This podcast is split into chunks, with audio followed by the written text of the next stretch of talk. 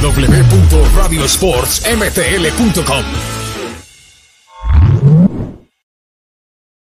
Hola, ¿qué tal? Muy buenas noches, bienvenidos a Radio Sports, emisión semanal, aquí conectados ya para todos ustedes en vivo y en directo a través de las plataformas digitales en YouTube, Facebook y Twitter. Ya estamos conectados en vivo para que ustedes estén conectados y por supuesto en nuestro sitio web www.radiosportsmtl.com. Nos vamos rápido al IGEA Stadium porque allí se desarrolla lo que es el Omnium Bank Nacional de Montreal, el ATP 1000 que se desarrolla en Montreal y por supuesto tenemos a nuestra colaboradora Laura Bolívar que está con nosotros y empezamos por supuesto hablando de tenis porque es lo que nos interesa en este momento. Hola Laura, ¿cómo estás? Buenas noches. El, eh, micrófono creo que lo tienes en mute. Tienes toda la razón. Ahora sí, ¿cómo estás? Bien, bien. Buenas noches, saludos a todos. Eh, bueno, aquí desde el sitio de los acontecimientos. Bueno, ¿cómo se ha desarrollado este, este torneo, Laura? Pasado por lluvia en estos dos días, sobre todo ayer lunes, eh, donde desafortunadamente hubo muchas anulaciones. Y hoy, pues, eh, sobre todo en Toronto, que es donde se desarrolla la, eh, la categoría femenina, pues se, se, se, se, movió un poco el torniquete del mundo del tenis con, la, con el anuncio del retiro de Serena Williams. Eh, sí, efectivamente. Em, para empezar con Montreal, bueno, sí, eh, ayer la mayoría de los partidos que estaban programados, los partidos de primera ronda, se, eh, se tuvieron que suspender por lluvia y se están completando, se han ido completando el día de hoy, junto con los partidos que debían hacerse hoy martes. Em, por otro lado, bueno, sí, el el mundo del tenis está eh, concentrado hablando de lo que dijo. Es, de hecho, es una entrevista en Vogue eh, que salió publicada en la que Serena Williams eh, asomó, se dice asomó porque no dijo efectivamente o con, con esas palabras que se va a retirar lo dijo muy sutilmente. Empezó a hablar de cómo sería la vida después del retiro, este, que ella prefiere ahora eh, darle eh, mayor importancia a su familia que al tenis, eh, etcétera, etcétera. Entonces, claro, ya se, se asume que es algo que es casi inminente, porque obviamente un deportista no va a hablar de su retiro, sino es algo que puede ocurrir en un futuro cercano. Entonces, pero... También ya es veterana, ¿no? ¿Cuántos años tiene? Ya pasa los 40. 41. Exacto. yo estuve, yo, estuve mirando de, Serena Williams, es yo creo que la tenista con mayor cantidad de títulos de Grand Slam. Sí, sí, sí, sí. Tiene 23, si no estoy mal, según lo que, lo que pudimos, lo que pude yo mirar en las en las diferentes eh, noticieros porque, pues, como te digo, el mundo de tenis estaba realmente asombrado con, el retiro de, Serena Williams, su hermana quedó eliminada ayer, de hecho estuve mirando, pues, pues teniendo en cuenta lo que pasó en Montreal con el tema de la lluvia y demás, tuve la oportunidad de ver a Venus Williams también, pero también ya se le nota en los 42 que tiene encima, entonces eh, también quedó eliminada. De la parte de los canadienses, Laura, ¿Qué ha pasado? Porque ahorita solo queda Félix Auger Aliasim. Exactamente, en el lado masculino es la hecatombe. hoy jugaban, bueno, de hecho el partido de Denis Shapovalov era el primero de los canadienses este, que iba a jugar este torneo. Eh, fue uno de sus su partido fue uno de los que fue suspendido por lluvia. Em, justo en, el, en la recta final no le quedaba casi nada al partido para terminar teóricamente porque había perdido el primer set 7-5 eh, y en el segundo set estaban ya en el tiebreak eh, con tres puntos por lado. Eh, entonces tuvieron que, suspender y el resto se jugó hoy. Em, y bueno, no pudo hacer mucho Chapovalov. El partido duró apenas unos cuantos minutos, se jugaron cinco puntos, de los cuales perdió cuatro los cuatro puntos que le fueron suficientes, necesarios al australiano Alex de Minor para, para ganar. Eh, por otro lado, en la jornada de hoy la inauguró base Curtisil, perdió eh, ante el estadounidense Tommy Paul, el invitado por el torneo Alexis eh, Galarno, un joven de 23 años, eh, que se ha estado desarrollando sobre todo a nivel de Challenger, o sea, en los torneos un poco más pequeños. Em, también perdió ante Grigor Dimitrov. y ya, pues el único que queda de, eh, en la rama masculina es Félix Oyal Yassim, que va a jugar ah, el día de mañana. También hay otros resultados que, que habría que... Sí. No, no, no, no, no, sencillamente para terminar el tema de los canadienses, ¿qué se ha dicho con respecto a su, a su performance? Porque este año desafortunadamente no ha sido para ninguno, ¿no? Y digamos, ahorita las esperanzas están sobre Ujiri Aliasim, pero tampoco ha sido el mejor año él. Mm, bueno, ha tenido sus altibajos. Ah, en Australia llegó a semifinales, y perdió con Medvedev, con ah, Daniel Medvedev. En ah, Roland Garros también tuvo su, eh, le dio guerra a Rafael Nadal eh, para al final caer derrotado en el quinto set. Eh, ganó su primer torneo ATP en Rotterdam. Y bueno, después entre, entre todas esas esos logros, pues ha habido eh, actuaciones menos notables. Eh, sin embargo, bueno, tiene el mejor ranking de hasta ahora. Eh, en el torneo de aquí de Montreal está exento de la primera ronda, es decir, como clasificado número, cabeza de serie número 6, no fue necesario para él jugar la primera ronda, ya está en segunda. Y bueno, todavía lo cuentan, aunque por supuesto está Medvedev o Alcaraz o Sisipas este, en, la competición, es uno de los que pudiera llegar eh, más lejos, sobre todo por su, eh, está en su casa. Eh, pero en realidad lo que, el, que sí preocupa entre el medio de los periodistas y de, los fanáticos es Denis Shapovalov, porque ya con esta derrota de hoy eh, suma nueve derrotas en diez partidos, de, los diez últimos partidos.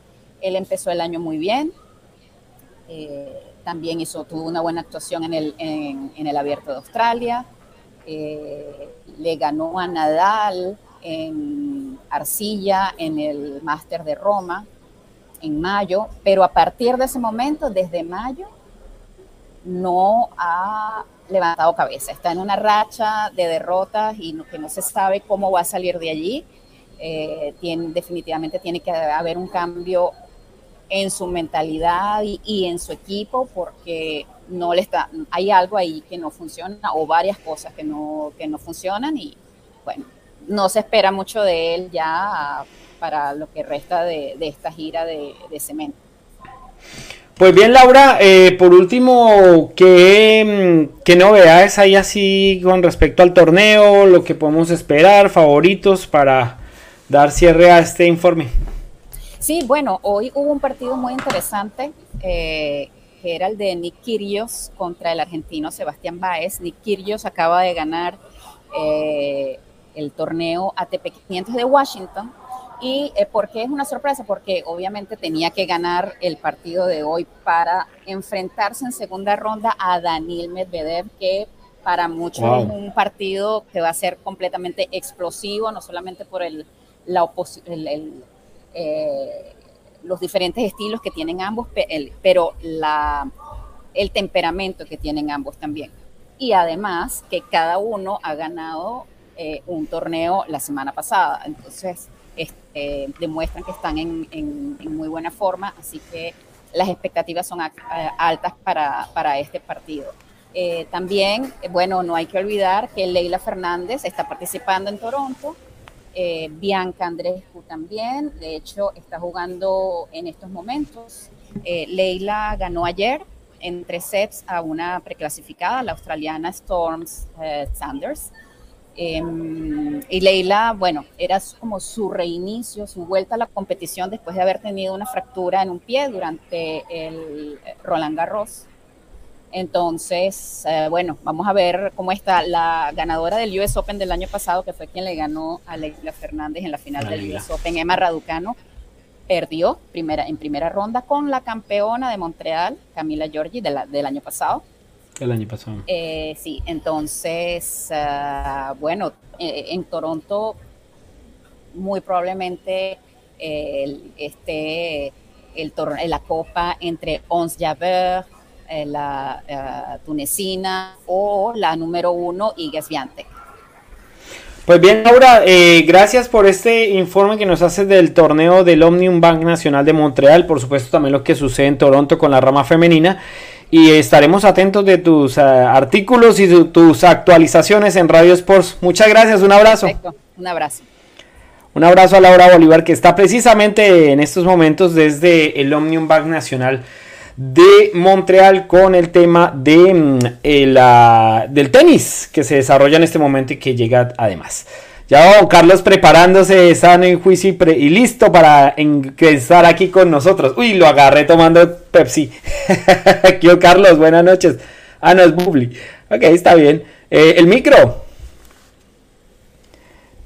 Mejor no lo enseño porque todavía no hay auspicio de Bable, así que... Toca guardar. No, pues puede, puede usted cobrar, tranquilo. Si tiene algún negocio, cóbrelo. Eso sí, no hay problema.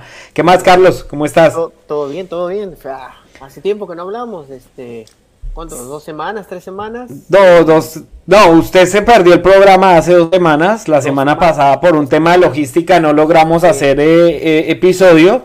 Y antes tenía dos, creo que no, que no, que no había podido. Y llevabas dos a uno, uno o dos creo que ausente. Pero bueno, ya estás acá con nosotros y bienvenido como siempre Carlos a toda la información de la de la CPL que nos ha dejado al super hiper mega jerárquico Forge de nuevo en la punta que, mm, que nos que nos ha deparado toda esta fecha porque mm, bueno, no hay que hablar de los de abajo porque eso ya creo que no va a cambiar mucho. El tema de Edmonton, York y, Halifax, yo creo que esos tres ya se están más que todo despidiendo del campeonato.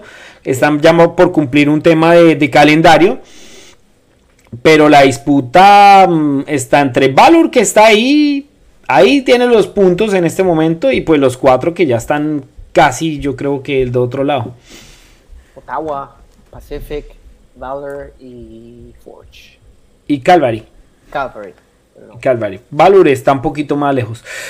Bien, de la, de la jornada que, que, rescatas, que analizas, que, ¿qué podemos decir de esta jornada, de esta semana 18? Eh, bueno, eh, los que técnicamente estaban en el papel por ganar, hicieron lo que tenían que hacer. Definitivamente eh, cuando hablamos de resultados que son, por así decirle, impredecibles, podrían decirse que son entre los equipos que tienen mayor jerarquía y mayor historia, ¿no? Por ejemplo, un Forge Calvary, un Forge Pacific, son equipos que siempre te van a dar un buen espectáculo, buenos partidos y no vas a poder atinar a quién va a ganar. Depende de la localidad también, pero siento yo de que Forge levantó mucho, tiró la jerarquía a todo el equipo encima y como habíamos dicho antes, nunca subestimemos a Forge porque ellos siempre comienzan el campeonato de menos a más. Eh, Forge, siempre, yo te interrumpo ahí, tiene un, tiene un jugador, saca cada torneo un jugador que le, que le, que le, que le rompe, digamos, el, el, marranito y que logra hacer la figura, ¿no? En este torneo es William Spacios, que en este momento es el goleador del equipo y es el que está generándole todo el tema ofensivo a Forge, ¿no? En años pasados fue Tristan Borges, estaba Becker, pero este año fue Pacius como tal. Ojo, y también que Borges ha venido repuntando también.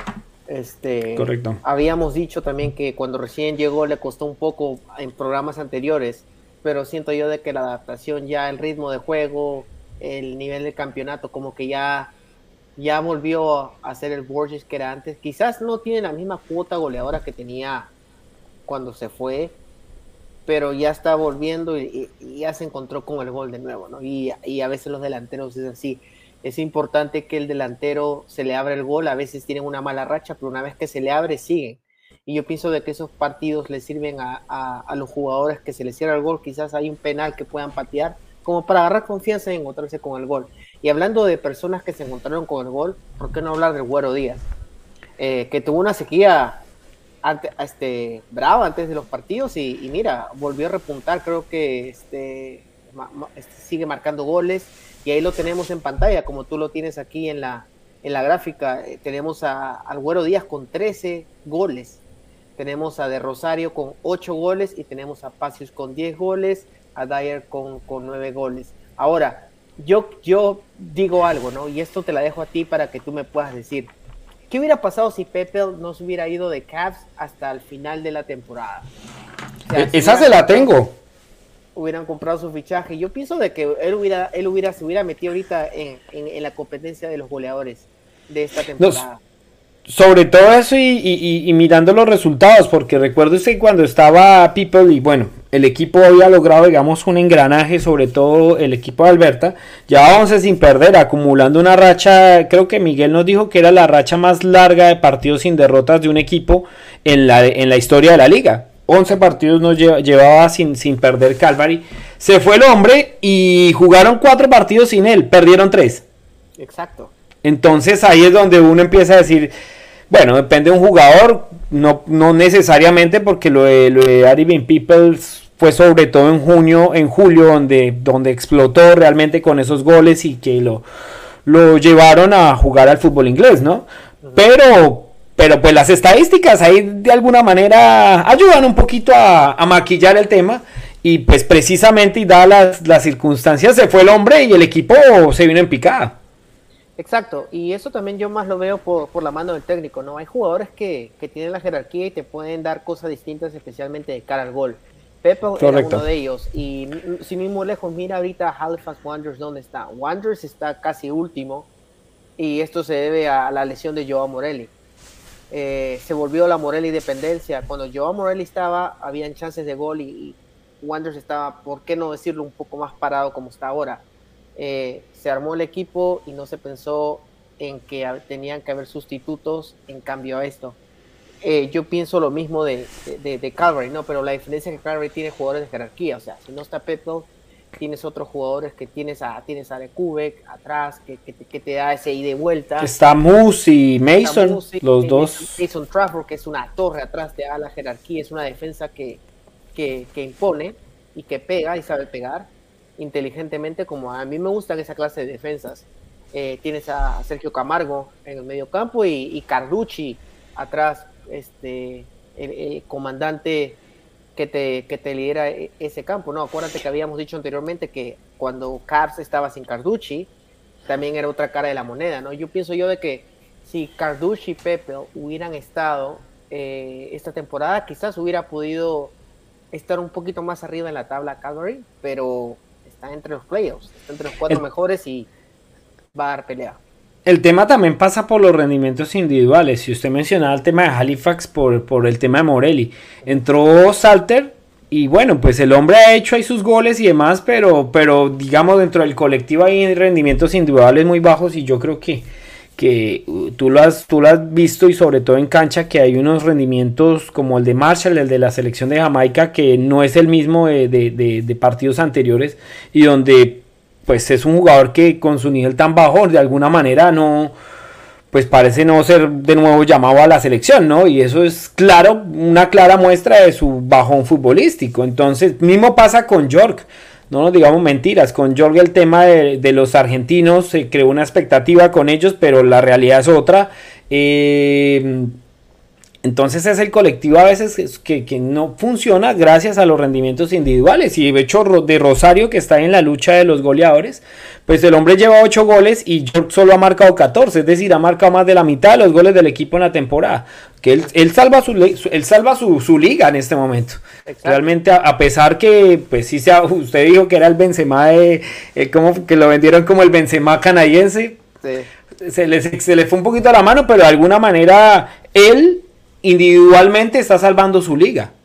Individualmente está salvando su liga con los goles, para eso fue contratado. Pero los otros rendimientos individuales que generan el colectivo, pues tienen a estos dos equipos casi afuera.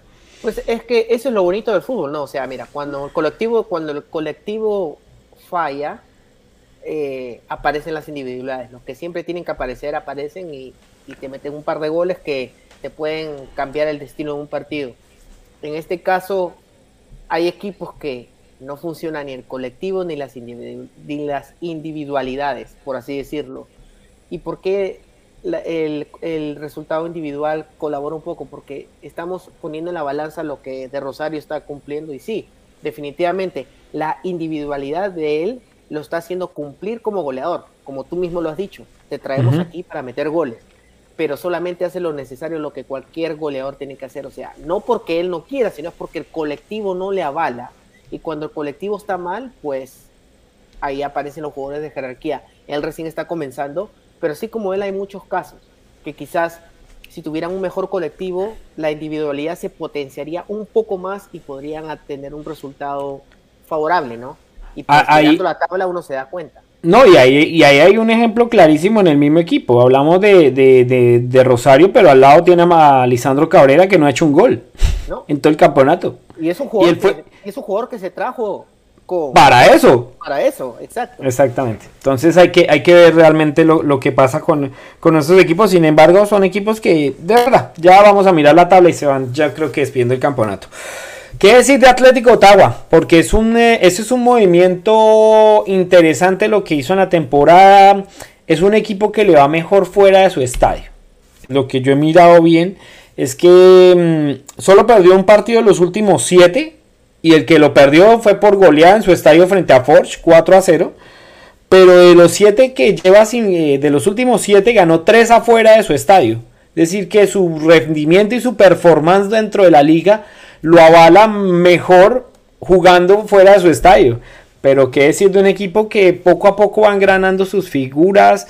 Eh, se menciona que le hace falta un delantero, pero yo veo que, que el colectivo funciona y así no tengo un delantero goleador, porque pues como tal no lo tiene porque está Malcolm Show, está Wright y no está metido dentro de la tabla de goleadores, pero aportan con un poco de goles.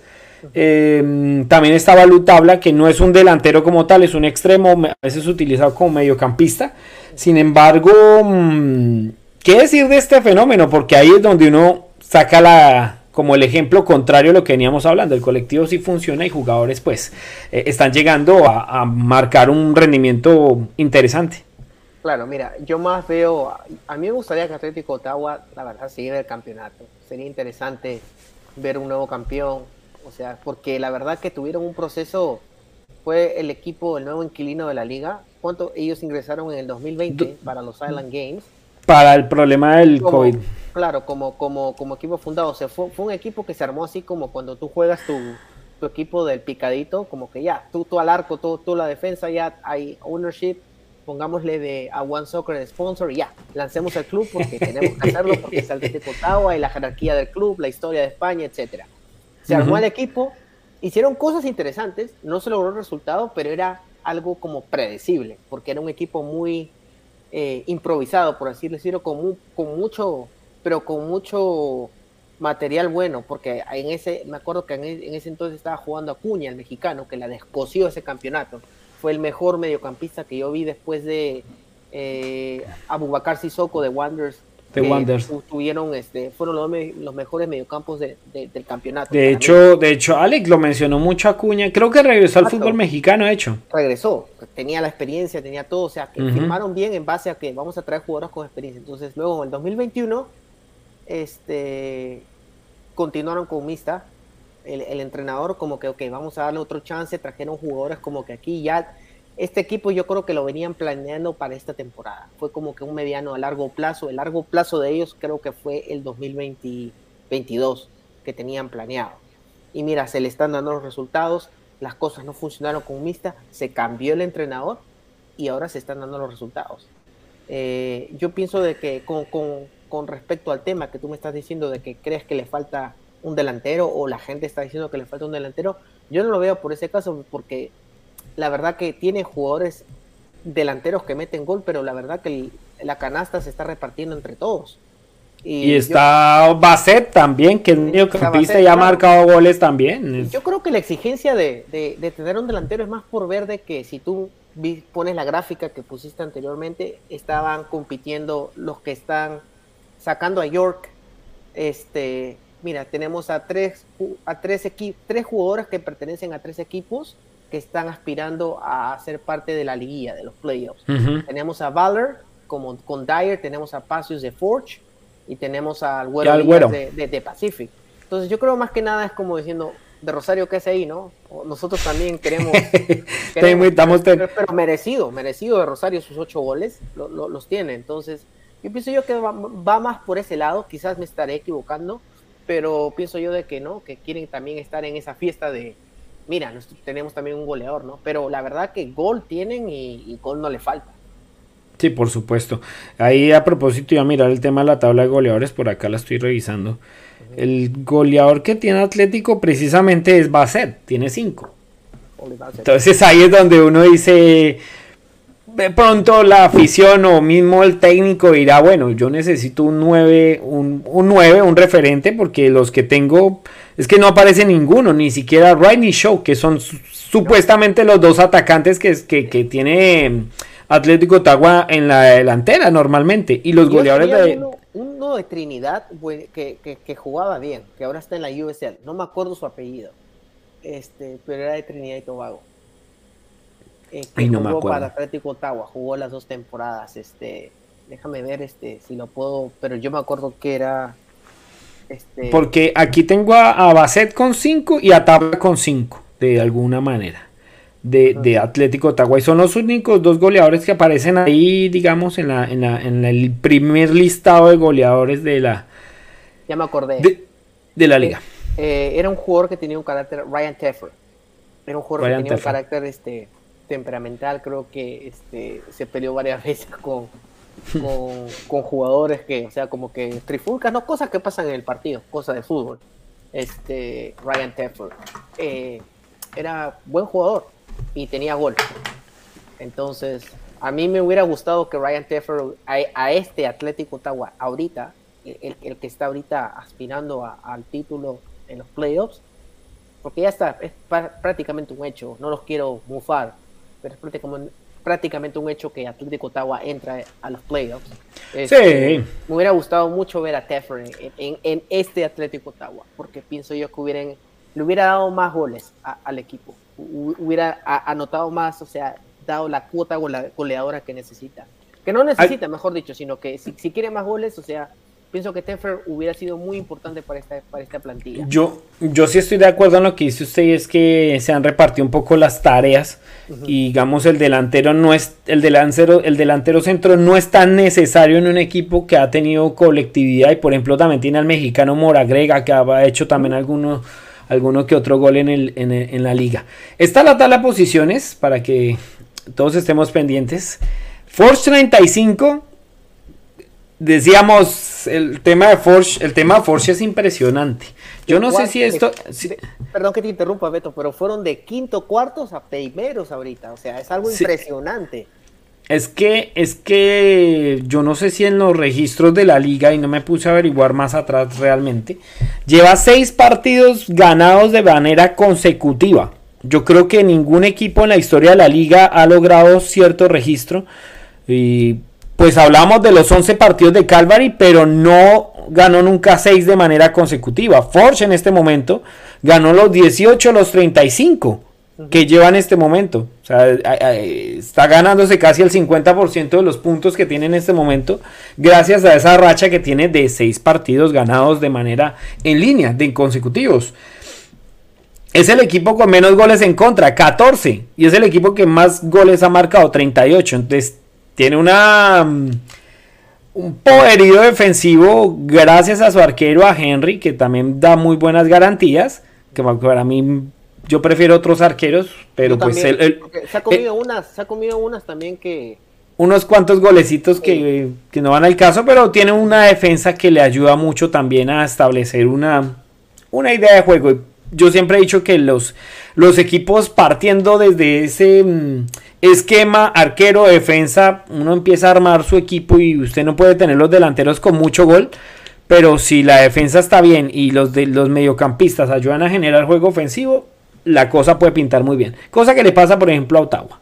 Em, Pacific tiene 32 y más 3 en gol diferencia. La diferencia de gol de Forge, pues, mejor dicho, tiene que perder por goleada todos los partidos para que quede afuera realmente. Yo creo que lo de Forge ya, ya está clasificado. Si no es por puntos, es por gol diferencia, pero ya le lleva 11 a Calvary.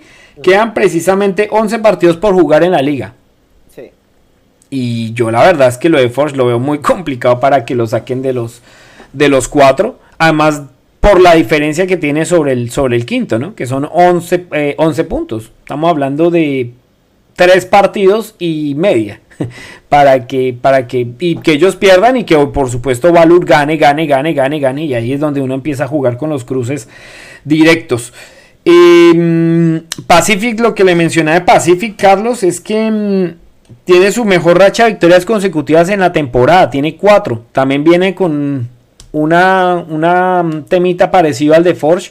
Después de esa hecatombe que tuvo allá, más o menos terminando junio, empezando julio, que perdía, empataba, casi no le gana a Edmonton, eh, perdió con Halifax de local. Eh, muchos se hablaban que Pacific se iba a caer el campeón. Y bueno, de un momento a otro, esos partidos de la CONCACAF League le ayudaron un poquito al equipo de, mm, de Merriman, de James Merriman, para, mm, para volverse a, a meter en, el, en, pelea. Y bueno, cuatro partidos consecutivos tras siete sin triunfos. Es que venía, venía así, venía de una montaña rusa Pacific. Y yo estoy seguro, Carlos, que, que el tema de la CONCACAF League hizo, hizo mella en este equipo. Y Atlético Ottawa ya le había mencionado que pues, solo perdió uno de los últimos siete, tiene 32 puntos y más uno. Y lo de Calvary, pues, hombre, habíamos hablado maravillas de este equipo, pero se fue People y el, entrenador Tommy Weldon como que se quedó sin, sin ideas y el equipo se vino de para abajo. Y es un equipo que muestra de alguna manera jugadores interesantes, como lo mencionabas tú ahorita, el tema de Cari Fallado, el tema de... Mm, se me fue el que acabaste de mencionar, el, el, mediocampista o el, otro defensor que hace parte junto a Cari Fallado. Eh, Rashford. Trafford. Trafford, Trafford, Trafford. Gracias. Eh, ellos dos, y de alguna manera, pues, no es un equipo que, individualmente sea malo. Y que ha mostrado, pues, también cosas interesantes en la temporada. Es, a mí la, defensa de Cabo es muy buena. Eh, yo particularmente pienso de que cuando lleguemos a los playoffs, yo no sé, yo para mí que Pacific eh, va a caer. Yo, yo no lo veo Pacific eh, en el título, no sé. Yo siento que Atlético Ottawa va a dar la sorpresa. Tengo ese presentimiento. Y pues Forge ya depende ya, porque Forge ya se levantó demasiado. Forge también ha venido jugando partidos, entonces no sabría qué decir. Ya los playoffs ya... Es otra presión, no, los, playoffs es a, todo nada. Puede llegar el primero y quedar eliminado con el cuarto. Entonces, fácilmente. y acá hay equipos que, que se saben cerrar atrás que defienda muy bien, entonces...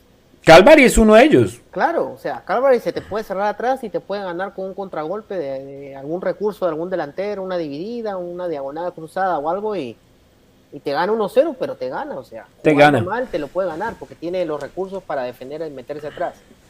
Por supuesto. Eh, bueno, ahora vamos a hablar del tema y del del, del, del, que está ahí peleando, que es Valur. ¿Qué decir de este equipo? Que, pues hombre, desde el principio de temporada dijimos que era una irregularidad tremenda y vuelve y juega. Pierde unos partidos increíbles, va y le gana a Calvary, va y hace unos, unos, unas victorias buenas, le ganó mm, solamente a Calvary y perdió los otros dos con los punteros, es decir, de los últimos tres partidos que tenía que jugar contra los que estaban por encima de él en la clasificación, pues hombre, solo ganó uno. Y los otros, pues ahí fue donde perdió la, de alguna manera la ventaja o la diferencia con la, con la que está ahora, ¿no? Pero le alcanzará este equipo porque, porque hombre, la verdad es que también es un equipo que estructuralmente es bueno, tiene a Kevin Rendón, tiene muy buenos jugadores latinos, está este chico Ponce que también ha hecho uno que otro gol, pero igual la, historia que, con Lisandro Cabrera, cuando se trae un jugador extranjero, delantero, pues la expectativa es otra, ¿no? Realmente. Y lo de Ponce, pues desafortunadamente no ha sido muy bueno en, valor en cuanto a lo que se, para lo que se trajo como nueve área y goleador. Y, yo estoy seguro que Montreal, por ejemplo, va a pedir a, a y va a pedir a Shanria como reemplazo de Georgi Mihailovic para la siguiente temporada. Porque ellos. ¿Tú qué cubres eso? Pero yo he escuchado rumores. ¿Es verdad eso? O sea, lo, lo, das por. Pues tienen que igual tienen que regresar, ¿no? Y ya depende también del entrenador durante la pretemporada, porque pues Montreal se arranca más temprano. Que pues si, si, da, si da para ser reemplazante Georgi Mihailovic, seguramente lo va a tener en cuenta el entrenador. Porque recuerde usted que Montreal, digamos, de alguna manera, eh, pues dejó muy buenos jugadores. Este chico Pasius, el que es goleador de, de Forge, venía de las, de las inferiores de Montreal. Y mucha gente hoy está criticando por qué dejaron perder ese diamante en bruto que está explotando en la liga en este momento. Entonces, eh, mismo Carifa ya, o ahorita por ejemplo Rui Camacho es un poco más veterano, lo van a pedir. Eh, Montreal, Montreal viene haciendo un trabajo bien interesante en dejar jugadores en la liga que cojan cancha, experiencia. Y estos dos de Valor seguramente van a ser dos bajas importantes porque son dos jugadores claves en este equipo de, Dos Santos. Tanto el arquero como el mediocampista ofensivo. Mira, eh, yo pienso de que si Valor llega a meterse a, los playoffs, eh, por ahí la puede pensar diferente. Eh, no sé si ya, ya dependería del arquero si quiere regresar a, Montreal, porque la verdad que regresar a Montreal para, para ser segundo arquero. o tercero. o tercero se queda mejor en Valor, depende. Yo pienso de que va a depender mucho su contrato el próximo año en base a lo que Valor llegue a proponer esta temporada. Si Valor se llega a meter como cuarto y por ahí logra en un partido, una victoria en los playoffs, porque son partidos de ida y vuelta, creo, los playoffs. Eh, y si así no llega a clasificar a, la semifinal o a la final, eh, pero llega a, robarse una victoria, lo que sea, yo pienso que es bien merecida la campaña que han hecho por todo lo que ha venido pasando con Valor. Tenían a Rob Gill anteriormente, se reestructuró el equipo con un nuevo entrenador, se le veían cositas, se le veía una idea de juego al equipo de Valor y pues ahora se están dando resultados el proceso se tiene que respetar y yo pienso de que la decisión del portero va a depender mucho de lo que pueda conseguir Valor este año 2022. A Valor le queda jugar con Halifax. A Valor le toca empezar a sacar puntos de donde no los tiene y, esperar resultados. Y qué mejor rival que Halifax este fin de semana, este sábado, para Correcto. los tres puntos. O sea, la verdad que Halifax... Se nota que está todo con el, con el cuchillo aquí en el pecho. ¡Au!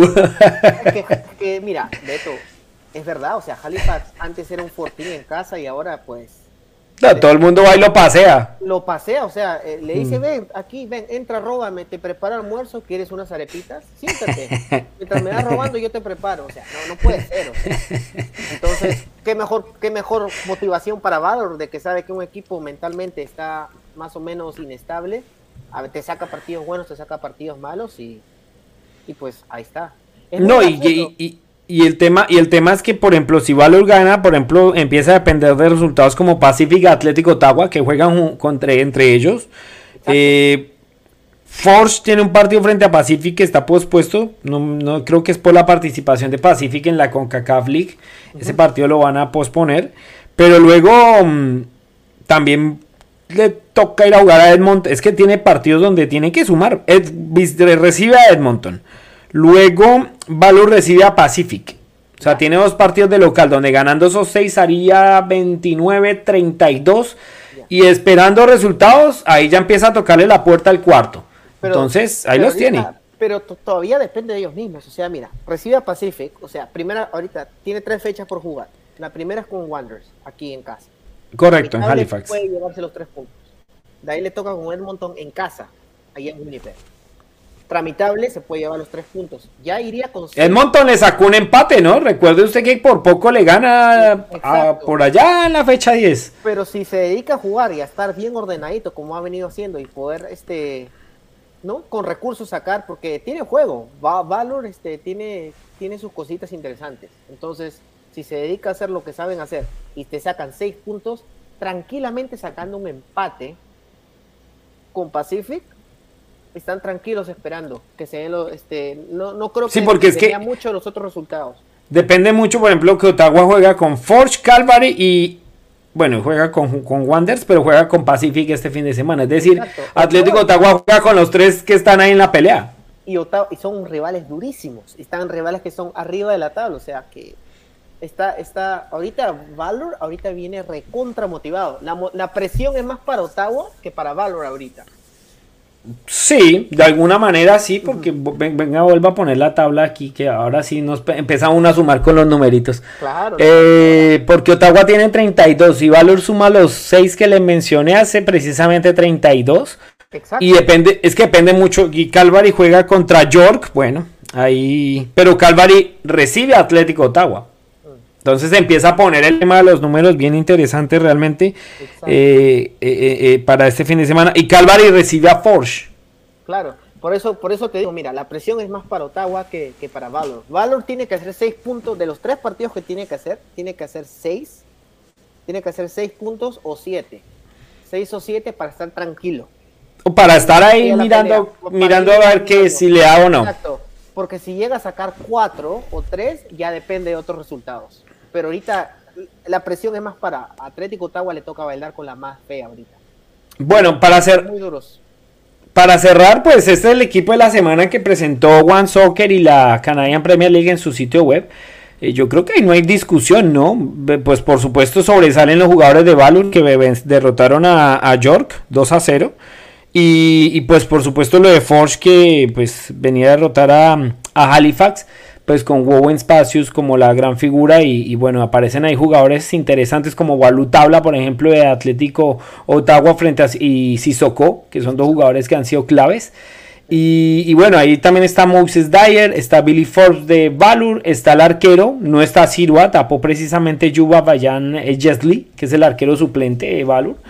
Y bueno, ahí yo creo que no hay, no hay discusión, ¿no? Según lo que pudimos ver del fin de semana, no no hay mucho. A mí me parece de que es bien meritorio lo de Baluta Bla. Estar en este 11. Me parece que ha tenido una temporada excelente, un trabajo silencioso y pienso que se le ha desmerecido mucho y no se le ha dado el crédito que merece. Para mí, es un jugador que le ha tocado muy duro. Baluta Bla ha tenido un temporadón este 2022 y este me parece que un poco tarde se mete en el 11, pero para mí es meritorio. él ha estado ha debido estar en el 11 varias fechas atrás.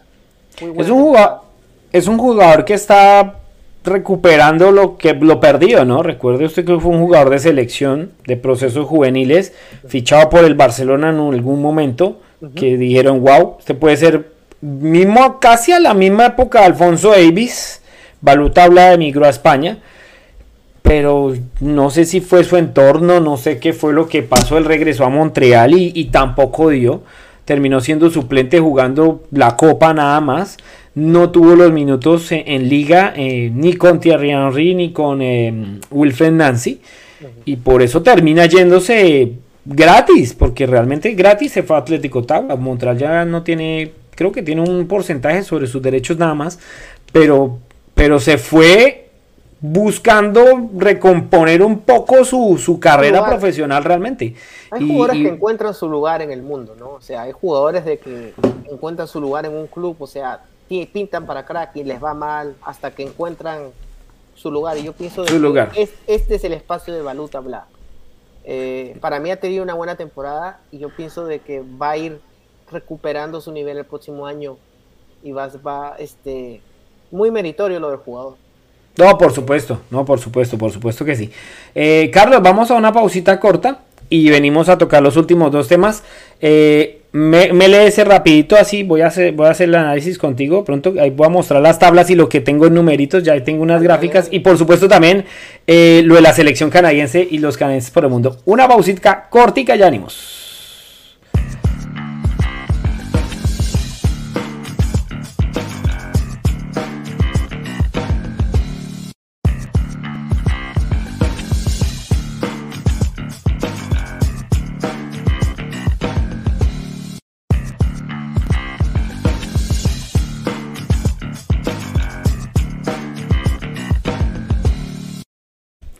Bueno, seguimos nosotros aquí en Radio Sports. Eh, bueno, Pasamos a la MLS, nuestros compañeros no se van a conectar rápidamente, pero voy a tocar el tema de la Major League Soccer así rápido y al grano, Carlos. Voy a presentar en este momento la tabla de posiciones como está de la Major League Soccer, que a propósito tiene su partido de las estrellas, un partido que pues para los norteamericanos es la locura, wow, ahorita están en el concurso de, habilidades, quién patea más bonito un penalti, el tiro libre, etcétera.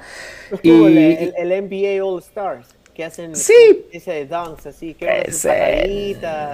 ¿Quién más mete goles de tiro libre y de penalti? Los, van a poner a los arqueros a hacer el escorpión de higuita. bueno, cosas de marketing que esta liga tan curiosa se inventa y póngale cuidado que en unos años la Canadian Premier League lo va a hacer. No, no se me haría nada raro, la verdad. Bueno, en esta la tabla en este momento de la, de la Major League Soccer, por un lado, pues eh, en la conferencia oeste lidera el todopoderoso de la liga en este momento, que es Los Ángeles Fútbol Club, el equipo de Gareth Bale y Giorgio Chiellini, compañía limitada que carga las superestrellas esta temporada, 51 puntos, yo creo que ya está dentro. Y por ese lado está Vancouver, que en este momento tiene 30 puntos, está a 30 a 3 puntos de Portland que es el séptimo. En esta Major League Soccer clasifican 7 eh, de cada grupo para empezar a armar unas llaves como tal de, semifinales y final. Em, y pues ahí está Vancouver a la espera con 10 partidos por jugar que quedan en la liga. Está a 3 puntos, pero por encima tiene a Colorado Rapids, a LA Galaxy, a Seattle Saunders, Portland, Nashville. Son equipos que la temporada pasada estaban ya en la parte más alta de la tabla. Este año se metió Austin y Dallas, por ejemplo, en esa zona.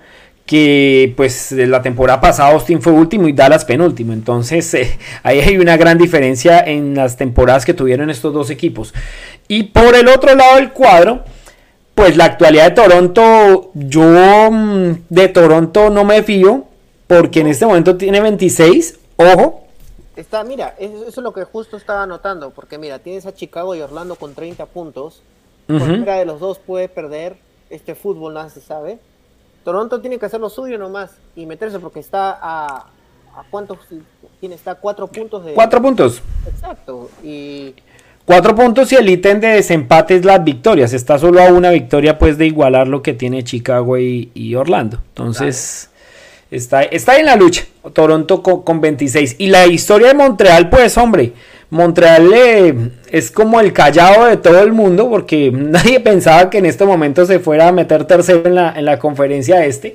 Tiene 40 puntos, sí, no nos digamos mentiras. Cuando empezó la temporada perdiendo tantos partidos, nadie se imaginaba en estos momentos que Montreal iba a terminar tercero en estos momentos la liga como está parcialmente. Ni, yo creo que ni el técnico estaba en la cabeza que iba a terminar así. Ni, tú en tus artículos le, das... No, no, no, la que había que darle machete. Pero bueno, esta la tabla de posiciones. Por el otro lado lidera Philadelphia y New York City, que es el actual campeón. Está Cincinnati sorprendiendo también, 32 puntos, que está ahí en la lucha.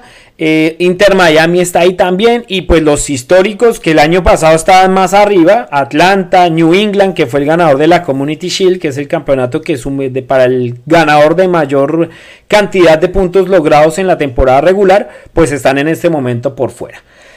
Ahí va se la voy a pintar facilita. Los que quedan por Vancouver y le queda, miren lo que le queda. Jugar con Colorado de local, jugar con Nashville, jugar con LA Galaxy, Seattle Saunders y Austin. De esos cinco partidos que tiene Vancouver, está jugando con Colorado que tiene los mismos puntos, con LA Galaxy que tiene dos puntos más que Vancouver y con Seattle Saunders que tiene tres. Decir, que ahí tiene tres rivales directos en la lucha por clasificar a los playoffs. Como dice usted, si hace la tarea de local, se puede ir metiendo el tema de los Whitecaps. El otro lado es que queda salir también de, su estadio y le queda jugar con LA Galaxy, le toca jugar en casa y de visita.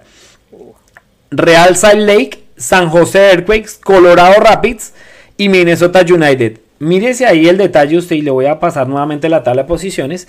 Y es que Colorado en este momento tiene 30. Vancouver tiene el mismo puntaje. ¿correcto? Y se juegan entre ellos seis puntos. Beto, creo que en tu, en, tu, gráfica repetiste LA Galaxy dos veces. Sí, juegan también uno de local y otro visitante. Ah, pues pensé que era LAFC, porque si dije, si le toca de visita ese, ese equipo, ya fue.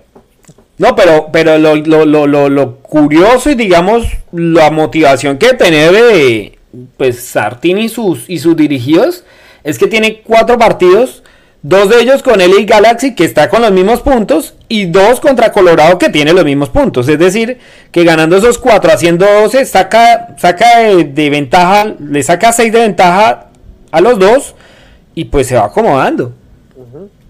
Entonces le queda bien, bien, bien interesante a Vancouver. Que, que Seattle, no sé qué le ha pasado esta temporada, porque Seattle siempre es protagonista. Seattle, comenzó muy mal. Eh, el tema de Seattle pasó porque empezó como a preocuparse más por ganar la Champions League de la CONCACAF, cosa que la, que la logró y pues todos sabemos que va a ser el primer equipo de la Major League Soccer en pasar a, mm, al Mundial de Clubes. Entonces, pues le ganó a los Pumas de la, de la Unión. Pero sí, Seattle casi siempre está arriba. Y pues ahí en esa conferencia, lo sorprendente es que Austin y Dallas, pues están ahí por encima casi de la, de la mayoría que están peleando posiciones importantes. Y yo me doy cuenta que, mira, hay clubes en la MLS, quizás los comparo con Sudamérica o Europa, ¿no? Que a lo mejor no saben jugar dos torneos a la vez que tengan importancia, ¿no? Entonces, quizás puso todos los huevos en una canasta y dijo, ok, quiero jugar a CONCACAF, quiero hacer historia, quiero quedar en, el récord de, ser el, ¿no? un club de la MLS y le ganó un equipo, un club histórico como Pumas. Entonces, claro. más o menos por ahí va la cosa, ¿no? Entonces, ahora ya está pagando los platos rotos. Y el tema es que también se le estaba envejeciendo la nómina y, no ha logrado, digamos, establecer un recambio, no ha, no ha llegado un jugador, pues Ruidías tampoco es que sea el que veterano, pero pues ya es un jugador que pasa a los 30, está Freddy Montero que ya pasa a los 30, Loero ya pasa a los 30, este chico Joao Paulo que es el volante central también ya pasa a los 30, entonces es un equipo que poco a poco se va envejeciendo y no llega, digamos, un jugador, pues para, para dar una mano a, a eso, ¿no? Bueno, voy a pasar con Toronto porque lo de Toronto también es curioso. En este momento tiene Toronto 26, 26 puntos, fue que le mencioné en la tabla posiciones que pudieron ustedes ver. Y le queda jugar de local, que no le ha ido nada bien esta temporada porque ha perdido unos partidos increíbles y ha cedido puntos de manera impresionante. Le queda jugar con Portland, le queda jugar con New England Revolution, LA Galaxy, Montreal e Inter Miami. El clásico, ahí está. Montreal le puede poner la, la chapa de despedida a Toronto o la levantada y la remontada del equipo de Ontario para meterse a los playoffs. Clásico. Que, clásico canadiense. Y de visitante le queda un poco más suave, diría yo, pero de alguna manera también es complicado porque tiene que recibir a Inter Miami, a Charlotte, a, visitar, perdón, a Inter Miami, Charlotte, Atlanta United, Orlando y Philadelphia Union. El problema con eh, Toronto es que Toronto tiene por encima a Charlotte, New England, Miami y Montreal. Pero los que tiene y, no juega contra los equipos que están en este momento metidos en el quinto, sexto y séptimo lugar, mientras que le toca jugar con los que están afuera. Está jugando con rivales directos. Está jugando con rivales directos exactamente para clasificar. Entonces dependen de. Esos partidos van a ser a muerte.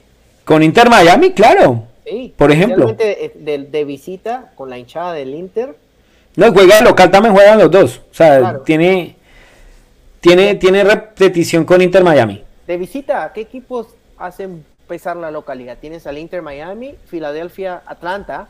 Atlanta, Atlanta es un buen local, pero no esta temporada.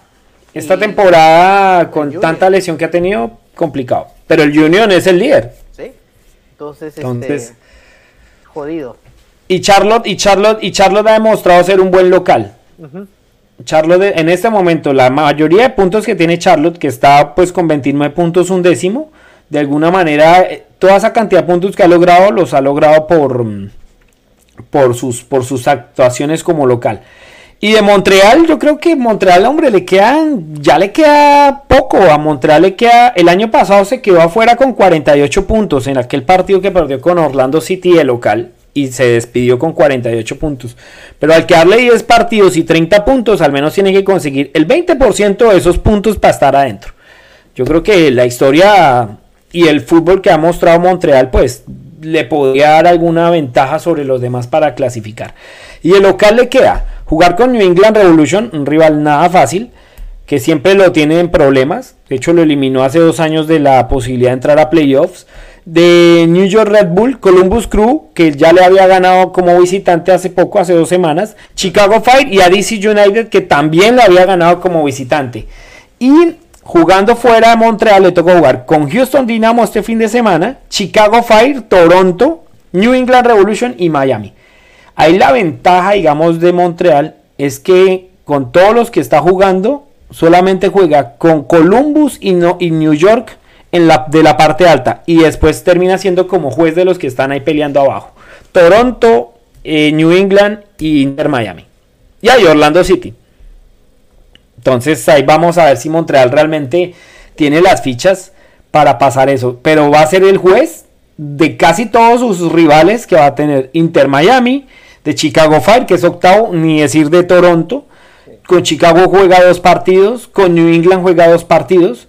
Es decir, que si Montreal los gana, pues va dejando como en, en cauda los dos. Y ahí es donde Toronto, si gana a los otros, ahí puede aprovechar ese, esa pérdida de los seis puntos de cada equipo para pasar la tabla de posiciones. Eh, sé que el tema ahí se pone interesante a falta de 10 fechas, Carlos, y, nos puede dar una que otra sorpresita. Yo tengo una pregunta. Eh, ¿Ya jugó Orlando con Inter, Miami?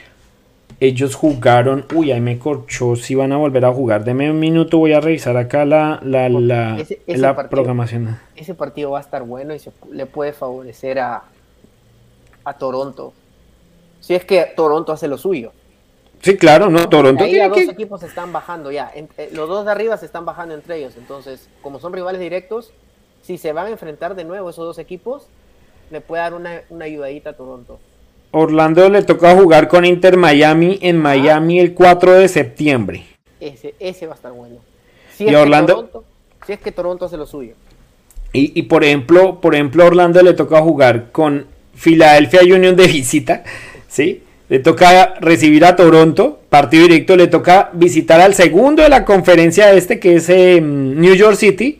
O sea, de los que están por ahí peleando, yo creo que el que tiene el calendario más bravo es Orlando City, porque le toca enfrentar al quinto, que es Columbus Crew, al segundo, que es New York City, al primero de la conferencia este, que es Philadelphia Union, y le toca volver a enfrentar a New York City y a los New York Red Bulls, que son cuartos. Quinto, sí, cuartos. Entonces, este buena anotación esa. Exacto, pero este Orlando está ahí porque no por el colectivo, el arquero ha sacado varias. Ah, Gales es una figura. yo en Twitter todas las semanas. Tiene una tapada tiene una tapada así como que hasta la MLS, así, la, la MLS como que Save of the Week, así como de marketing, algo así como que es increíble, o sea, como hubo una Hubo una contra Atlanta hace como dos semanas impresionante que pateó del ángulo y la sacó, si no estoy mal, la mano cambia, pero fue espectacular. Pero, la defensa de... de sí, los, bien. laterales no llegan, o sea, como que es, es, es, es preocupante lo de, lo de, lo de Orlando. Va a ser unas semanas eh, interesantes, candentes. Pueden que algún equipo de los que estén arriba se caigan, sobre todo el tema de Chicago, que hace que seis fechas era el último. la verdad sea dicha. Hace seis fechas y Chicago era el colero de esta división. Y mírelo donde está ahorita. Entonces se metió otra vez con eh, Shakiri, que es el suizo, que es, es su gran figura. Es el jugador mejor pago de la liga, ¿no? En este momento. Cincinnati. Yo creo, yo, para mí que ahí baja Cincinnati. ¿Será que se cae Cincinnati? Yo creo que se cae. Yo, yo, yo veo a Chicago más por las individualidades de Shakiri saliendo adelante que yo, yo veo y, que... y de Kasper eh, el otro, el otro, el polaco. El polaco. Yo veo Cincinnati bajando. Yo, yo no lo veo en la, en la, liguilla a Cincinnati. ¿Para usted, entra, ¿Para usted entran los tres? Para mí... ¿Canadienses? Para mí entra este, Montreal sí entra, ya está fijo ya. Montreal no lo sacan, pero yo creo que para mí Montreal va a quedar cuarto. Ok. Tengo, ese feeling.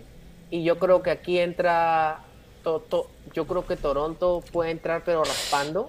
El, si entra Toronto es el, tenebroso de todos. Nadie que va a enfrentarse a, a, Insigne, Bernardeschi y compañía. Yo estoy casi seguro. Pero la mochila, la mochila la tiene ahorita Insigne, pero pesadísima porque Bernadeschi ya está como que ahí, ¿no? Pero suelto. Y Signe le falta, le falta adaptarse un poco más, ¿no? Ya marcó su primer gol, ¿no? Contra Nashville en la victoria 4 a 3. Entonces yo veo eh, Vancouver, yo creo que Vancouver sí se mete. Viendo cómo está. Sí está apretado. Está apretado, pero no sé. Yo, yo veo. Es que no sé, no quiero mufar. Yo,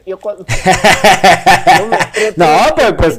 en dos semanas hablamos de eso, sí. a mí, a mí lo, a mí lo que me preocupa Vancouver que es que hace un partidazo ahorita como que le ganó a Houston sobre la hora y luchando y hasta el final ahí, ahí, ahí y va y pierde otros que uno dice cómo pierde un partido local de esa manera, sí.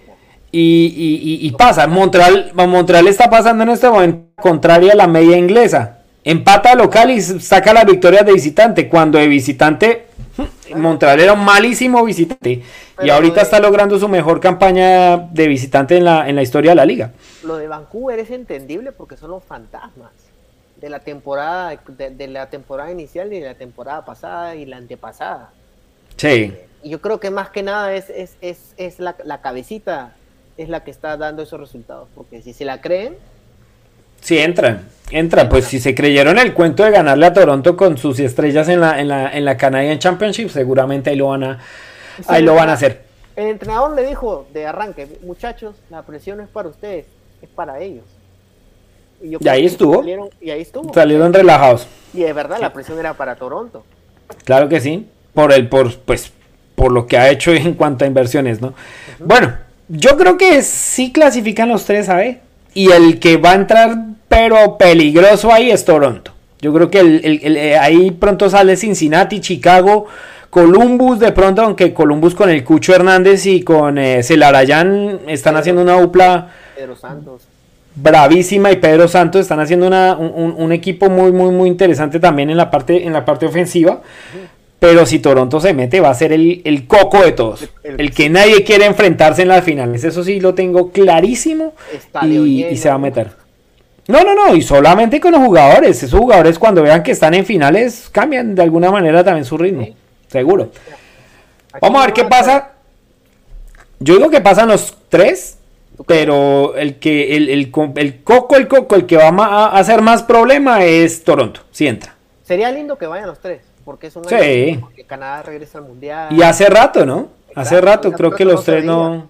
Pues Montreal solo ha pasado cuatro veces a las finales. Toronto, pues sí, ya fue hasta campeón de, Copa MLS. y, Vancouver, pues también el año pasado accedió a finales. Sin embargo, pues creo que habría que buscar un archivo en el cual qué temporada, desde que Montreal creo que fue el último equipo en entrar a, Major League Soccer. Eh, sí, voy a averiguarlo. goles y todo eso. Pero que, mira, Vancouver tiene la motivación de que ganó la Copa canadiense. Entonces, pues meritorio, ¿no? Si, se, si no llega a pasar a la liguilla y se queda por poco, pues... Eh, ya tiene ganado la liga, ya tiene ganado el semestre, el campeonato del año. Por el tema, pues, que clasificó a torneo internacional. Eso también vale mucho. Bueno, para cerrar, eh, vamos a hablar de selección canadiense y la pregunta está clarita. ¿Hay jugadores en riesgo de perder su cupo en la lista de 26 para Qatar? Porque yo me voy a fijar en un solo caso y preciso de Montreal. Se llama Joel Waterman. Es un jugador que mm, en esta temporada ha sido clave para Wilfred Nancy. Es un jugador que viene de CPL precisamente. Y mm, con trabajo, yo creo, muy silencioso. Tuvo una llamada o selección durante el primer ciclo de eliminatorias pero ahí en adelante no volvió a ser llamado y empezó a trabajar, a trabajar, se ganó su puesto en el 11 inicial, cuando no estuvo Montreal sufrió mucho sin él. Y en este momento pues es uno de los ejes de un equipo que, está dando pues resultados y, está pues ahí metido en la pelea en la liga. Y él es uno de los jugadores que está haciendo figura realmente del 11 inicial de, de Wilfred Nancy, dos goles de hecho lleva eh, en esta temporada y yo sacaría, por ejemplo, de ahí a Donel Henry, que juega en la misma posición. Entonces ahí es donde entra uno a, la lucha. ¿Qué jugadores empieza uno a mirar de los que están en la lista y que entraron? Yo te tiro otro, que también es TPL y viene haciendo, si bien, o sea, no está al nivel de Waterman, pero si se la cree y todos los partidos lo juega mil, o sea, a más de 100%, si el entrenador le dice dame 120, que dé el 150, que lo saque en camilla, de aquí a que termine la CP, a, la MLS, y si es que Toronto llega a hacer una buena campaña, Lucas McNaughton. Entonces, unos jugadores a tener en cuenta. A mí me gusta también. Es un jugador que se le puede, se le puede dar, ¿por qué no la oportunidad, al menos en los amistosos, de ir a mirar qué tiene? Claro, ¿por qué no? Que, lo llamen. en este momento, Donel Henry salió de, Los Ángeles sin jugar mucho y llegó a Toronto donde es suplente. Porque no es titular tampoco. Entonces, sí, sí, bueno, si hacemos la relación Henry-McNaughton, cámbiamelos ahí nada más. Sí. Independiente que Waterman tenga pronto un mejor rendimiento que McNaughton, pero pues están los dos ahí y es como lógico, realmente ahí, ahí es un tema más de lógica, que si uno está por, encima del otro en el mismo equipo, pues hombre, téngalo más en cuenta, ¿no? Creo que, sería ahí la, algo, algo más de, lógica como tal. Estaba mirando los, los últimos jugadores convocados a la selección. Y aquí, por ejemplo, está Cavalini, que la está, está volviendo a su nivel. Yo creo que ese no se, no se sale de ahí. Toca ver cómo empieza la liga Junior Hoylet. Eh, Correcto. Junior Hoylet ha tenido minutos con el Real. Ok. Pero no. No es titular. No, no. Ha sido titular en un partido de los tres, porque ya comenzó la, eh, liga. Pero no. No. No ha arrancado, o sea, no lo han metido. Bueno, ahí, pues eso no ves, pero ese va. No sabe que esos son de los jugadores que comienza, Recién comienza también. Las ligas recién comienzan, o sea, no, no, no, no. Yo no podría adelantarme si un jugador no tiene minutos ahorita porque yo pienso que hay que darles un, un mes más como para decir, bueno. Yo hablando de lo, yo hablando de los de MLS, yo creo que el tema de los arqueros, ahí no hay entrada para ninguno. Maxim Crepo y Sancler, Sancler de hecho está llamado al famoso juego de las estrellas de la Major League Soccer, es decir, vaya mire cómo está rindiendo también en la liga este año. Entonces yo creo que de los tres ahí no hay ningún problema. De los defensores es ahí donde empieza uno a, dudar un poco con estos dos nombres que mencionamos, con McNaughton y con Waterman. Y ahí de pronto Donel Henry podría estar ahí como en el riesgo y el otro es Scott Kennedy, ¿no? Que pues juega en Alemania un poco, tampoco es titular indiscutible, pero es un jugador que, tampoco es titular en la selección. Pero es difícil cambiar tu defensa, Beto, a, puertas del Mundial. Eh, o sea, todo lo que has trabajado, yo pienso que para el próximo proceso, Warman de hecho va a estar, hasta, ¿por qué no en el 11 titular? Y te garantizo que se va a ir si llega a ser titular en, la selección, depende de si Canadá da un papel bueno. Y el otro es que Steven Victoria está salida, ¿no? Sí, también ya cuántos años tiene Victoria, 37 y 35. 35 años. Ya, ya está veterano, pero un defensa es como eh, eh, los mediocampos, los porteros son como que los que les pueden tener un poquito más de años, el portero más, Después el mediocampo, ¿no? Depende cómo. el, volante 8, que es el que ya no corre, pero es el que empieza a pasar como loco. Pasar como loco y te la pone acá en el pie, ¿no? A repartir sí, sí, sí, sí, ¿No? A lo pirlo. Sí, sí, ah, sí, tal cual. Pues activa. Claro, Ativa. Ativa, ahí está el ejemplo, 39 años. Ativa, Ativa... Minutos, porque por lo menos Ativa lo, lo, metían de vez en cuando. Bueno, recién ha comenzado. En Besiktas. En Besiktas no ha tenido ningún minuto. Y la Liga Turca ya tiene tres partidos que ya, ya, ya, han, ya han arrancado. Y este Ativa ha tenido cero minutos. Bupa cuando la temporada pasada jugó, jugó, jugó varios partidos y entraba al minuto 60, 70. Hasta 75, ¿no? Como que, ¿no? Para, pero ahora nada, ¿no?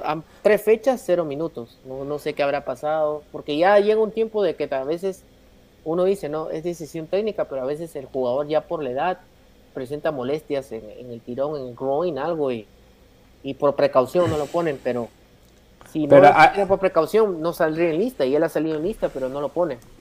Ahí hay jugadores, voy a mirar los, eh, eh, los jugadores de Toronto. Porque es que estoy mirando que aquí, por ejemplo, en la última convocatoria estaba Luca Coliocho, que era el jugador famoso de 17 años que estuvo llamado por primera vez a la selección, que también lo quería Estados Unidos y hay una, una disputa entre los dos. Yo creo que ese cupo ahí está también tambaleando.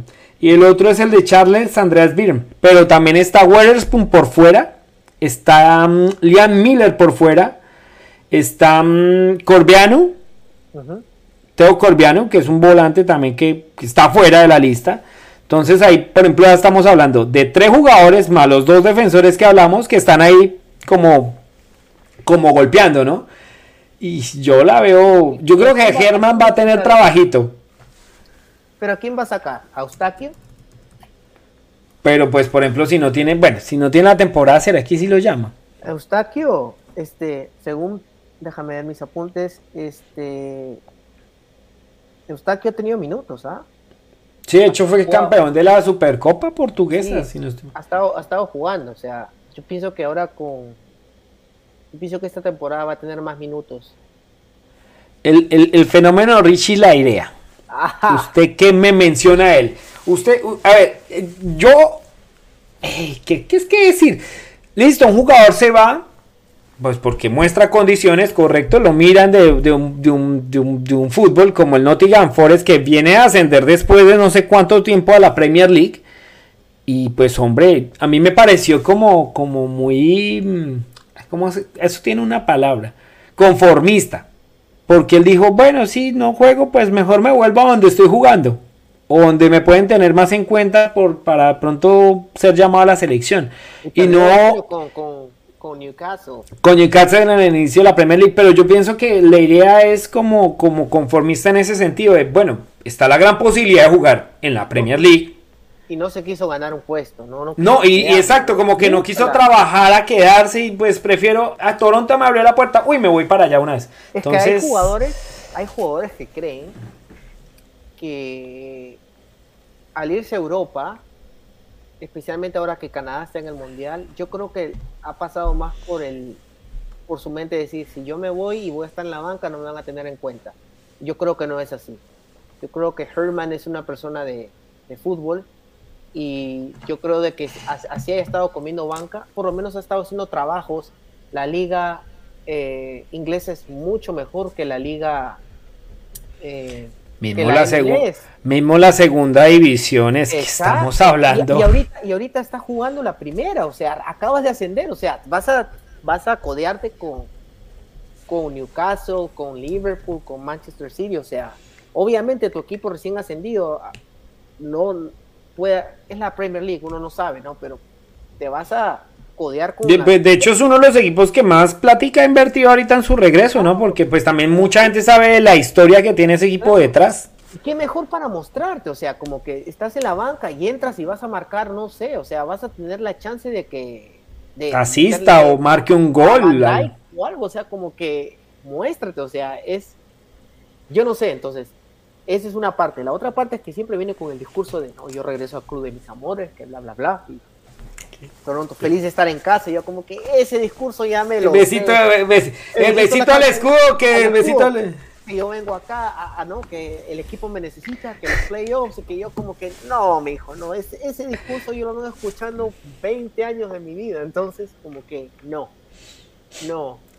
no, y, y pues, y pues es que, a ver, en, en, la posición de Richie la idea creo que está Domenico Crisito. entonces ahí es donde... Entonces ahí donde uno entra como la... Italiano, no, no.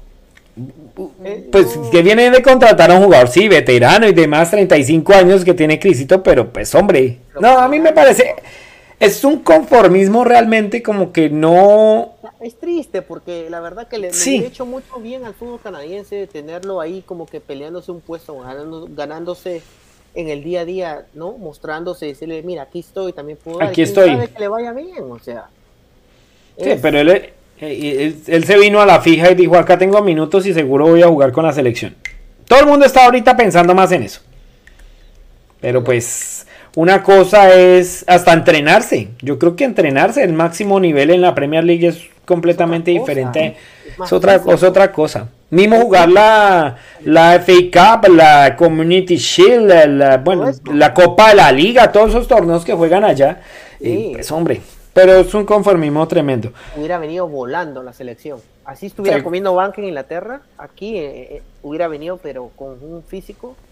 Porque Al menos. Muy físico. Pues mire, mire el caso de Davis. Davis llegó allá y pues sí, hombre, le tocó empezar a trabajar y todo, pero el hombre sabía que tenía que concientizarse que, que no iba a jugar en la MLS, iba a jugar en un fútbol alemán, que es un fútbol físico, es un fútbol de fuerzas, un fútbol que en sí, digamos, no es tan rápido como la Premier, pero pues es muy físico. Y el hombre empezó a trabajar en eso, en eso, en eso, y hoy en día pues sabemos el portento de jugador que es. Pero no se conformó con lo que tenía. Le pusieron de lateral, porque en la MLS él jugaba... Volante. Él jugaba de volante, mediocampista. Entonces, ahí más o menos te das cuenta como que el alemán, ok. Este Veremos qué pasa porque estamos a un mes, ¿no? De la eliminatoria. De, de, la, de los amistosos. Estamos a un mes de los amistosos y, yo creo que estos, estos jugadores pueden estar. Ferman no lo llamo. Así, o sea, lo, lo, llevo, lo llevo, pero por joderlo no lo llamo. Así como que. ¿Usted llamaría a alguno de los 5 o 6 que mencioné yo ahorita que están afuera? Me, que Lay Miller, eh, Weatherspoon, Corviano, Waterman, McNaughton, que usted mencionó. Para jugar contra Uruguay y Qatar. ¿No lo llamaría? No, porque ya, eh, son, son equipos que yo quiero ver cómo mis jugadores me responden. O sea, yo quizás los llamo para, si tú, si, es, que son los dos primeros amistosos, Beto, después de haber clasificado. pues los dos amistosos serios, ¿no? Exacto, son serios. Entonces, no, no, no, te puedo decir que es un partido amistoso preparatorio porque yo ya sé mi equipo cómo juega con equipos de, de jerarquía y, de, y de, de, alta competencia. Canadá se ha medido con la poderosa Curazao, como tú dices, con México, Estados Unidos, y ahora le va a tocar como que Uruguay, ¿me entiendes? A ver, quiero ver, o sea, por eso yo te digo de que no los llevaría. Quiero, quiero, quiero, ver, a, a, Victoria marcando a Darwin Núñez. Darwin Núñez, que uff. Arrancó volando en la liga. Me quitaste, la palabra. Eh, pero ese es otro tema, porque yo ahorita, Darwin para mí... No, no, no, empezó, empezó una liga impresionante y esa, esa batalla con Erling Haaland en Inglaterra va a ser fabulosa. Pero bueno, Vamos a ver qué pasa. A mí sí me gustaría, ¿por qué no tenerlos? Alguno de esos cinco. Y yo observarlos, cómo se complementa con el grupo. Y, cómo, y, lo otro es cómo se va desarrollando también la liga de, algunos, porque lo que mencionaba, Henry no está jugando, Victoria, pues vamos a ver si es titular por allá en su equipo de Portugal. Eh, sí, que son fijos en la selección, correcto, pero, pero si no juegan, también el técnico va a decir, y, y bueno, sí, pues no juegan, estuvieron en la eliminatoria. Y, hay, y hay, ojo, hay casos de jugadores que quedaron, que jugaron en eliminatoria y no jugaron mundial. Hay muchos. Yo tengo un caso en Colombia. Magnelli Torres jugó toda la eliminatoria de Brasil y Peckerman lo sacó para Brasil 2014, por ejemplo. Cardona jugó, fue clave en, en, el, Mundial de Rusia y lo sacó para el Mundial. Entonces, entonces, ¿por qué no? Porque no, si el técnico dice, pues si no, si no rinde o, no, o no se pone las pilas para llegar a una Copa del Mundo, porque estamos hablando de la Copa de Oro, entonces, pues hombre, yo creo que la cosa ahí, ¿por qué no? Te empezar a mirar jugadores, ¿no? Una, una opción, porque sí, sobre todo los dos defensores están ahí. El tema, no, el tema de Key Osorio están jugando. Eustaquio, como lo mencionó usted, pues es campeón en Portugal. Samuel Piet, pues ha tenido minutos ahorita con Montreal también, pero Samuel Piet también eh, lo van a llevar. Lo que me da confianza de este equipo es de que los delanteros vienen dulces. No, pues Jonathan David marcó dos. Dos y Laren. Ah, también. Tres. Oh my God. 82, 77 y 75, metió tres. Y, y Tejon Buchanan también ganó, gustó y goleó. No, pues, pues entonces Davis, mira, lo de Jonathan Davis sí me parece. Yo vi, el, o sea, vi los highlights y después me puse a ver el partido y dije, parecía un partido del MLS, de esos partidos de gol, porque el MLS son partidos con goles. Muy raro que tuvieras un 0-0, es como que ah, es como que es una liga que de goles, la MLS.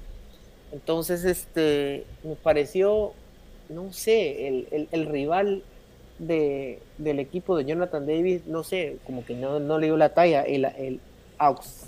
El Auxerre. El, Auxerre. Pero pues, Pablo Fonseca es un este, es primer partido, creo, recién. Entonces, no, no, no quiero mufarlo tampoco, pero viene de la Roma, ahora está en la Liga Francesa, le da una cara diferente, se encontró con el gol Jonathan Davis y bueno, un jugador que estuvo en la mira de muchos, pero finalmente quedó en su equipo, ¿no? O sea, como que fue más sumo que realmente algo realidad a, veces, claro, a veces la, prensa, pero es raro, porque aquí en Canadá no, no hay mucha prensa que venda humo, salvo nosotros. No, pero igual, eh, igual el Marca y el Asia hablaban de millonarias ofertas y como que al final de cuentas todo quedó como en que sí, lo puso la prensa y ya, pero nunca hubo un acercamiento ni una oferta, nada por Jonathan David y, bueno, yo creo que... Este marca, el Marca vende mucho. Yo ¿Qué? Me vendió Mbappé, yo, yo, yo, me la pasaba entrando. El, el marca, el marca vendía Mbappé al Real Madrid como unas seis veces, calcule. Entonces, bueno, Vamos a ver qué pasa realmente con el tema de los jugadores de la selección canadiense. Ahí hay unos prospectos, hay que ver cómo se va desarrollando el tema con los europeos, por supuesto, pero estamos a un mes de esos partidos porque son el 23, 27 de septiembre, estamos un mes y monedas de esos partidos que pues iban a ser realmente un medidor de lo que para ver qué, de qué está hecho Canadá de cara a la Copa del Mundo.